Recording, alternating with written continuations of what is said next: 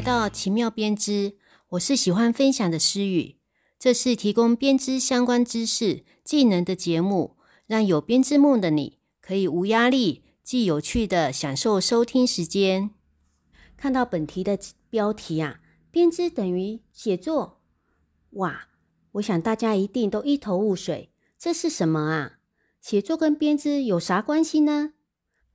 在网络上看到一篇马小妍作家的书写与女性编织的相似性文章，上面是这么说的：编织是一种使人类身心得以舒展、重构的精神活动，类似书写。编织物成为人类日常生活不可或缺的物，文字成为人类文史上最伟大的发明之一。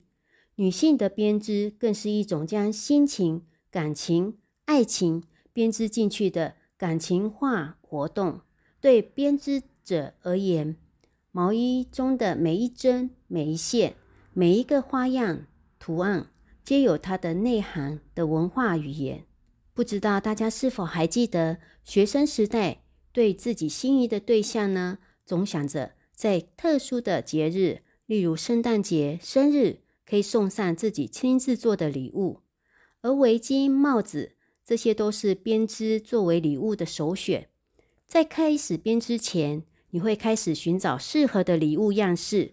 手套呢？帽子、围巾，还是一件背心？它是否可以天天穿着、天天看着？编织的花样是缠绕的麻花呢，还是清新的桂花图案？代表我对它的情意跟想要表达它的讯息。样式、花样决定了。那要用什么线材呢？颜色比较适合。编织是一个漫长的过程，虽然辛苦，但你会沉浸其中。完成的作品就像情书一样，承载着你浓浓的情意跟最真诚的心意。我编织故我在。叶芝在诗歌里如此写道：爱恋的欢愉赶走了爱恋，织毛衣者沉溺在爱的欢愉里，沉溺在主体的我在里。这样的在是轻怡的在，甜蜜的在，沉思的在，遐想的在。我把我在蜜织进细细线性、细细线性思维之中，并与编织物同体存在。编织就如同写作一样，将你的想法跟想表达的话，用不同的工具呈现而已。不知道大家有听过渔夫毛衣吗？它可说是传统手工编织的代表。所谓的渔夫毛衣呢，起源于渔夫们工作所穿的针织衫，不同的地方会有不同的称呼。例如说阿兰毛衣或甘地毛衣，共通点呢都是在四周环海的岛屿中诞生的。当地的男士们为人丈夫或儿子，甚至是恋人，为了打鱼呢，出船到极为寒酷的大海。岛上的女士们。为了让他们能够御寒及冰冷的海水，所开始编织的。据说呢，这就是渔夫毛衣的由来。说到渔夫毛衣的特征，应该呢从毛衣上独特的纹路的编织图案开始吧。这些图案不单是为了美观，据说呢各有其含义。也就是说，每一个图案呢都蕴含着讯息，在女士们为了重要的人所编织的毛衣上面哦。我们来说一下这些被编织进去的具代表性的花样吧。首先，第一个是蜂巢图案，意思代表着赞扬，如蜜蜂般的采蜜而工作，延繁子孙。另外有一说呢，是模仿打鱼时不可或缺的渔网的图案哦。另外一个就是钻石图案加上篮子的组合。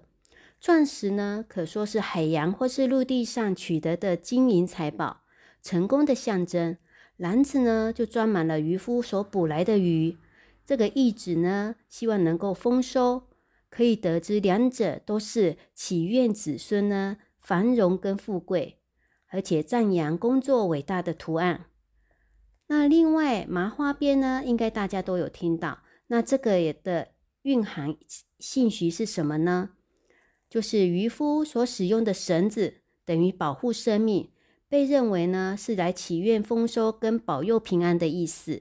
另一种三位一体的针法，它象征着保护岛屿免受汹涌海浪侵袭的堤防，或是呢保护生命安全的堡垒，蕴含着保佑乘船者的愿望。正因为是四面环海的岛屿上诞生的针织衫，这个花样呢，更可以看出与大海和捕鱼相关的编织图案。渔夫毛衣中编织花样的设计跟织法，还有位置呢跟组合呢，据说呢每个家庭都不一样哦，是由母亲传承给女儿的。这些花样，即使亲爱的人假设不幸的被巨浪吞没了，如果被冲上岸，容貌不幸的变形，就可以从毛衣的图案中辨识出主人的功能。但是呢？从编织者的立场，不难想象，那是为了当做防止海难发生的护身符，一边祈祷着平安无事，一针一针的编织而成。即使不幸遇难逝世，最终的一刻，给海上男儿们温暖的渔夫毛衣，亦是女性们的爱。除了上面的举例呢，各地还是有很多特殊的编织文化，或每年有不同的流行。那就留下一次再来分享给大家哦。谢谢大家的收听。若有任何编织的疑问或回馈，欢迎留言，也可以参考资讯栏半针针法的教学影片，将这些技巧学起来，你也可以编织出属于自己的独一无二的写作哦。那我们下周奇妙编织空中相见，拜拜。